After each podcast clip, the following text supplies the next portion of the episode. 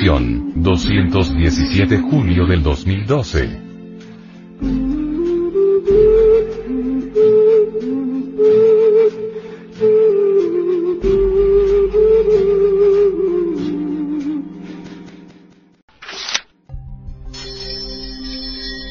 Para vivir sin drogas.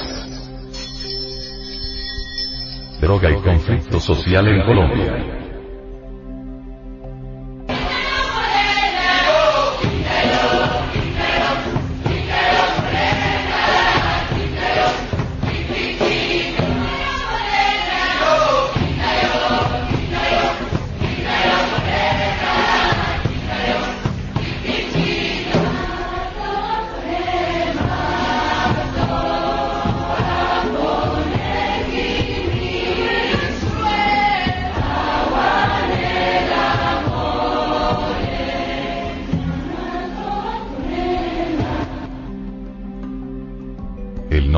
Nombre mismo de Colombia tiene el estigma de estar asociado al cultivo, procesamiento y tráfico de cocaína y heroína, lo cual es considerado un delito de alcance mundial, ante el cual la comunidad internacional solo piensa en reaccionar con medidas represivas, ya que estas drogas producen un deterioro profundo en la salud física y mental de quienes las consumen.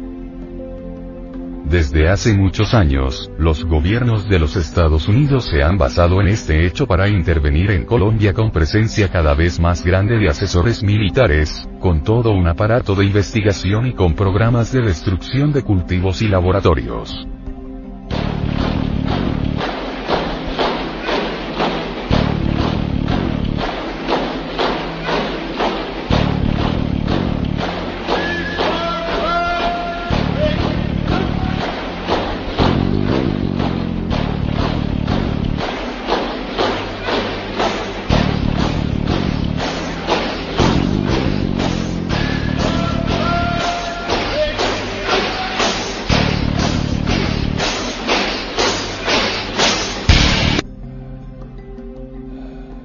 Dado que los movimientos insurgentes financian parte de sus actividades con impuestos al comercio de la droga, los Estados Unidos consideran que esto es motivo suficiente para que sus donaciones y sus agentes se dediquen a combatir a la insurgencia, ya bautizada por ellos como narcoguerrilla.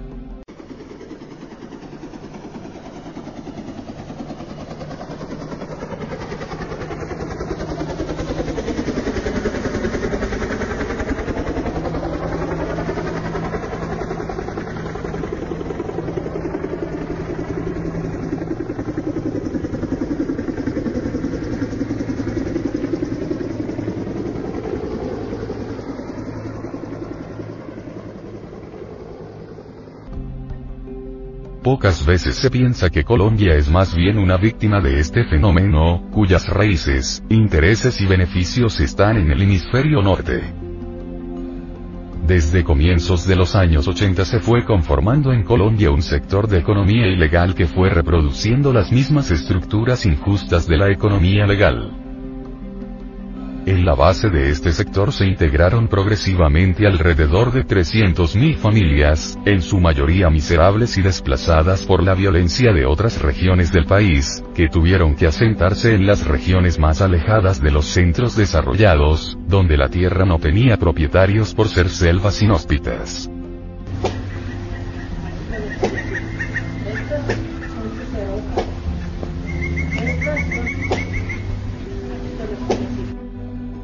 Esa casi imposible supervivencia, en condiciones infrahumanas, se vio en cierto modo aliviada cuando se desarrolló el negocio de la coca.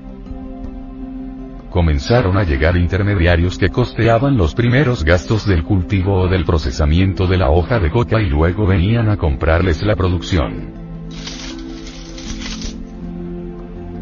Se ha calculado que los campesinos que procesan la pasta básica de la cocaína reciben en pago sumas 250 veces inferiores a las recaudadas por quien vende la droga en los países del norte, y 40 veces inferiores a los que la comercian en Colombia antes de la exportación.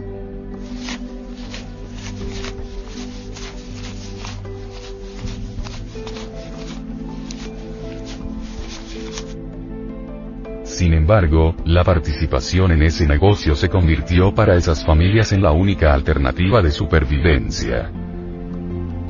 no pueden cultivar otros productos agrícolas, pues esas tierras recuperadas a la selva suelen ser un desierto verde, pero si logran cultivar otras cosas, no pueden venderlas, pues no hay carreteras y los otros medios de transporte son tan caros que, en lugar de recibir alguna ganancia, tendrían que perder sumas enormes.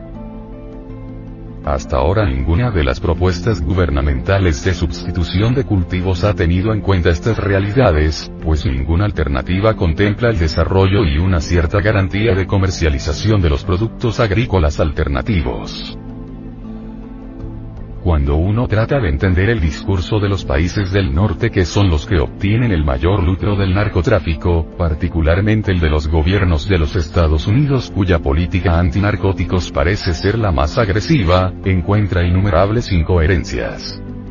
I believe that this nation should commit itself to achieving the goal, before this decade is out, of landing a man on the moon and returning him safely to the earth. No single space project in this period will be more impressive to mankind or more important for the long range exploration of space.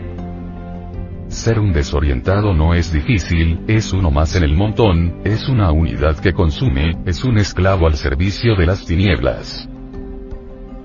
Vicios, placeres, tristezas, desolación y muerte. Eso es el cultivador y el narcotraficante.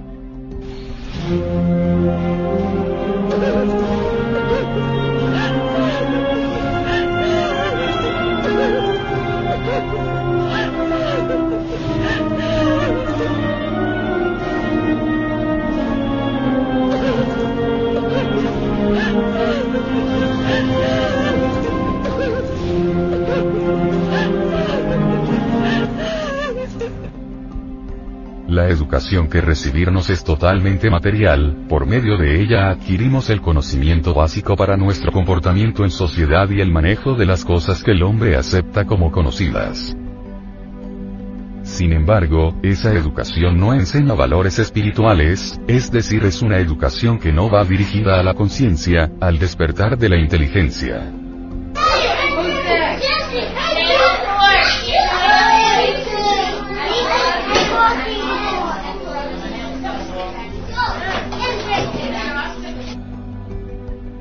Hombre sin valores auténticamente espirituales, es un hombre máquina es la bestia más infeliz que existe en este valle de lágrimas, pero él tiene la prevención y hasta la insolencia de autotitularse rey de la naturaleza así se cree el que cultiva la coca, la amapola. Y el que la procesa para convertirla en cocaína y heroína. El que la comercia y el que la consume. No se te. Hombre conócete a ti mismo. Esta es una antigua máxima de oro escrita sobre los muros de Delfos en la antigua Grecia. El hombre, ese pobre ser intelectual, que se califica equivocadamente de hombre, ha inventado millares de máquinas complicadísimas y difíciles y sabe muy bien que para poder servirse de una máquina, necesita a veces de largos años de estudio y aprendizaje, pero en cuanto se trata de sí mismo se olvida totalmente de este hecho, aunque él mismo sea una máquina más complicada que todas las que ha inventado.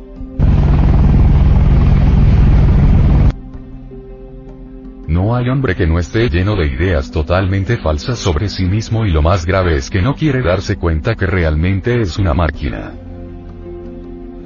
La máquina humana no tiene libertad de movimientos, funciona únicamente por múltiples y variadas influencias interiores y choques exteriores todos los movimientos, actos, palabras, ideas, emociones, sentimientos, deseos de la máquina humana, son provocados por influencias exteriores y por múltiples causas interiores extrañas y difíciles.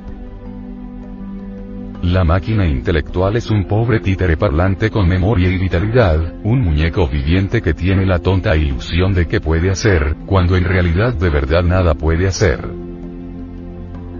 Imaginad que ese muñeco puede cambiar de dueños a cada momento. Debéis imaginar que cada dueño es una persona distinta, tiene su propio criterio, su propia forma de divertirse, sentir, vivir, etcétera, etcétera. Dueño cualquiera queriendo conseguir dinero apretará ciertos botones y entonces el muñeco se dedicará a los negocios, otro dueño media hora o varias horas después tendrá una idea diferente y pondrá a su muñeco a bailar y a reír y un tercero lo pondrá a pelear, un cuarto lo hará enamorar de una mujer, un quinto lo hará enamorar de otra, un sexto lo hará pelearse con un vecino y creará un problema de policía y un séptimo le hará cambiar de domicilio. Así el pobre ser intelectual, querido oyente, un muñeco mecánico como el de nuestro ejemplo, cree que hace cuando en realidad nada hace, es un títere de carne y hueso controlado por una legión de entidades energéticas sutiles que en su conjunto constituyen eso que se llama ego, yo psicológico o defectos psicológicos, Ahora comprenderás, fino oyente, lo irresponsable que son las personas que forman esta cadena de seres inconscientes que manejan el narcotráfico,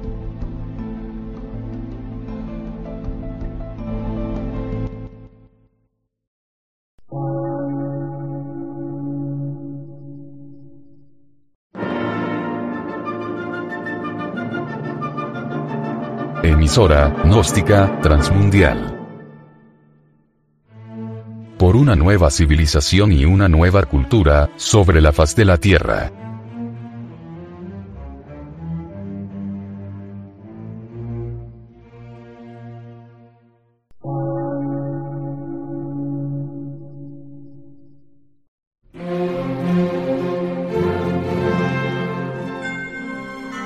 Medio de radiodifusión. Científico, artístico, místico y filosófico. De la Asociación Colombiana de Centros de Estudios Gnósticos, Antropológicos, Psicológicos y Culturales. A. C.